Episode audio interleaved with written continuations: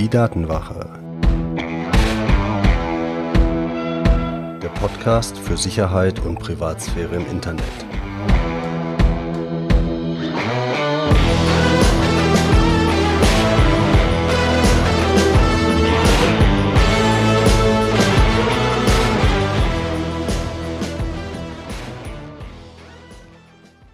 Hallo und moin zur Folge 49 der Datenwache. Diesmal mit dem Thema, wie du dich darauf vorbereitest, dass das Handy mal geklaut wird oder verloren geht. Ich bin Mitch und ich wünsche dir viel Spaß bei dieser Episode. Wir haben ja uns in den letzten beiden Folgen damit beschäftigt, dass das Handy zum einen wichtiger Begleiter im Alltag ist und dass man so mit Hilfe der Bildschirmsperre des Zugriffsschutzes natürlich verhindern soll, dass Menschen auf die Daten zugreifen, die du auf deinem Handy hast. Denn zum einen hast du natürlich auf deinem Smartphone mittlerweile viele Daten, die dir persönlich sicher wichtig sind, also irgendwelche Bilder oder Nachrichten. Aber zum anderen hast du sicher auch Daten darauf, die wichtig sind im Sinne von, dass es gefährlich wäre, wenn jemand anders Zugriff drauf hat oder wenn die wegkommen. Ich denke da so an Passwörter, die eine oder andere Art von Fotos, Dokumente, die in der Cloud synchronisiert sind, deine E-Mails, die vielleicht ganz interessant für den einen oder anderen sind, Homebanking-Bestätigungen, wenn du Überweisungen mit deiner, äh, mit deinem Online-Banking machen möchtest, aber auch wenn du ganz generell den zweiten Faktor mit deinem Handy erzeugst. Wir haben ja eine extra Folge über 2FA, äh, Zwei-Faktor-Authentifizierung gemacht. Und ganz generell ist dein Handy oft natürlich auch in allen Social-Media-Apps fest eingeloggt. Also, wenn das Handy wegkommt und jemand Zugriff darauf hat, dann wäre das schon schwierig. Und was ganz klar auch ist, es ist halt einfach Ärger, wenn das Handy wegkommt oder wenn es kaputt geht und du brauchst ein neues. Auf all diese Themen kannst du dich aber vorbereiten. Und was wir jetzt im Folgenden machen werden, ist, wir gucken uns mal an, was du alles tun kannst, um dich auf den Verlust, Diebstahl deines Handys vorzubereiten. Und natürlich kriegst du am Ende wieder ganz konkrete Tipps, was du tun solltest, was du tun kannst. Fangen wir vielleicht erstmal damit an, dass wir uns anschauen, welche persönlich wichtigen Daten gibt es denn auf dem Telefon. Und ich denke, die erste Frage, die du da stellen musst, ist, welche Informationen hast du nur auf dem Telefon und nicht auch noch irgendwo anders gesichert? Weil das sind natürlich die Sachen, da musst du dir die meisten Gedanken drüber machen. Und das fängt dann bei so Themen an wie deine Kontakte oder deinem Kalender. Das kann sein, dass du das ausschließlich auf dem Handy hast, vielleicht weil du auch die Synchronisierung mit der Cloud absichtlich abgewählt hast. Aber dann wäre natürlich die Frage, wie gehst du damit um? Und eine Möglichkeit ist, du musst das ja nicht mit Google synchronisieren oder mit Apple. Du kannst zum Beispiel auch einen Mail-Anbieter nehmen, wie zum Beispiel Mailbox.org und das darüber sichern. Dann kann es natürlich sein, dass du deine E-Mails nur übers Handy liest. Wenn dann das Handy verloren geht und du die wirklich runtergeladen hast und nicht auf dem Server gelassen hast, wäre das schlecht. Also da naheliegend natürlich entweder auf dem Server lassen. Das hat andere Gefahren, nämlich die, wenn jemand auf deinen E-Mail-Server, auf dein E-Mail-Konto einbricht, dass er alle Informationen sieht. Oder du lädst die Informationen auf einem anderen Rechner runter. Aber auf jeden Fall solltest du gucken, dass du deine E-Mails nicht nur auf deinem Mobiltelefon hast. Ich denke, ein großer Quell von wichtigen Informationen sind äh, Nachrichten in den ganzen Messengern. Und da muss man oft das Backup aktivieren, so dass es zumindest in einem Backup des Telefons, da kommen wir gleich noch drauf, eingeschlossen wird oder du kannst ein eigenes Backup machen, musst du dann regelmäßig machen, da in WhatsApp oder Streamer geht das. Was manchmal auch ganz wichtig ist, ist, dass du die Identität, deinen Schlüssel speichern musst, zum Beispiel bei Threema, damit du anschließend von den Leuten, die du in deinen Kontakten hattest, wieder als du erkannt wirst und nicht mit einer neuen Identität. Auch deine Notizen kannst du natürlich ähm, sichern. Vielleicht hast du viele Notizen auf dem Handy, dann wäre es natürlich wichtig, dass du die irgendwo anders auch noch speicherst. Auch das geht oft über zum Beispiel Mail-Anbieter wie Mailbox.org oder aber entsprechend über die Cloud. Und die Cloud ist natürlich auch eine Möglichkeit, deine Bilder zu sichern. Und das ist vielleicht fast das Wichtigste für viele, dass diese Bilder, die sie mit dem Handy gemacht haben, tatsächlich nicht verloren gehen, wenn das Handy geklaut wird, gestohlen wird oder kaputt geht. Und jetzt ist ganz generell natürlich das mit der Cloud eine Frage, je nachdem, das machen dir Anbieter, das macht dir Apple, das macht dir Google natürlich relativ einfach mit der, mit der Cloud zu arbeiten ist natürlich die Frage, ob du dem Ganzen vertrauen möchtest oder ob du dich um eine eigene Synchronisierung kümmerst. Ich biete da nochmal Folge 31 und 32 an, wie du mit der Nextcloud deine eigene Cloud aufsetzt oder wie du die Cloud verschlüsselt benutzen kannst, dass du auch so Anbieter wie Dropbox oder ähnliches problemlos benutzen kannst. Aber ganz generell, bei all diesen persönlichen wichtigen Daten schau mal auf deinem Telefon, welche Informationen sind auf deinem Telefon und nur auf deinem Telefon und wie kannst du die noch woanders hinsichern.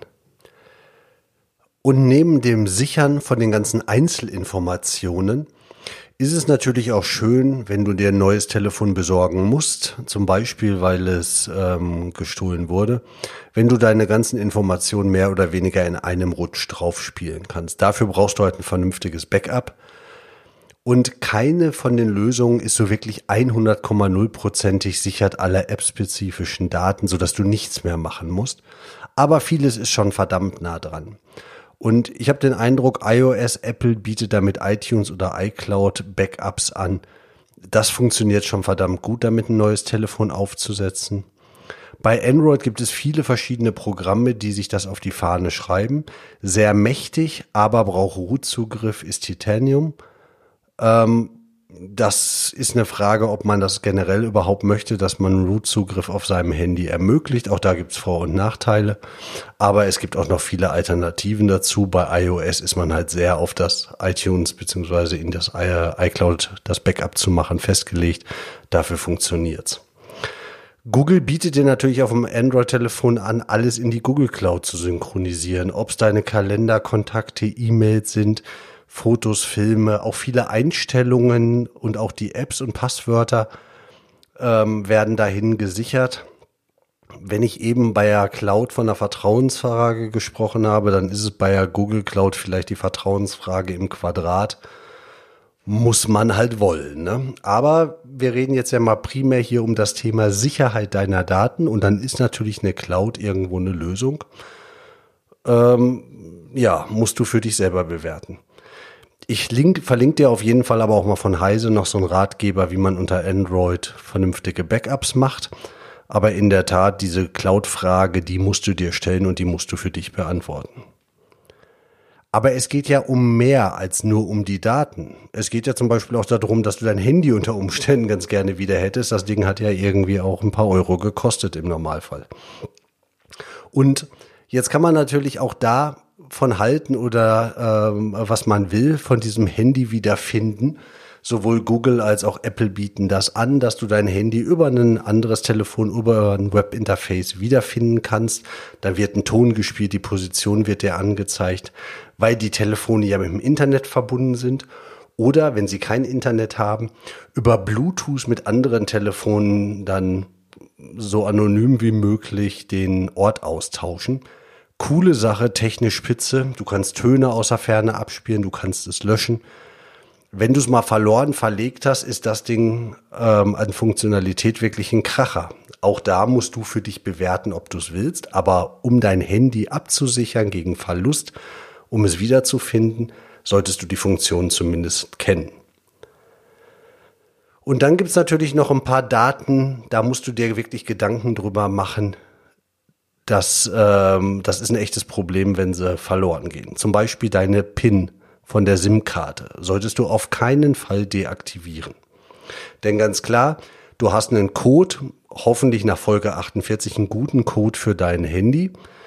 Aber wenn deine SIM-Karte einfach jemand in ein anderes Telefon einlegen kann und weil du keine PIN gesetzt hast, kann der lustig damit telefonieren, im Netz surfen und alles und gegebenenfalls bezahlst du für ein paar Sachen halt auch noch Geld. Dann ist das ein Problem. Also Deine SIM-Karte muss nach einer PIN fragen. Der Zugriffsschutz, die Bildschirmsperre, Folge 48 ging ja nur darum, muss auf jeden Fall gesetzt werden und vernünftig gesetzt werden.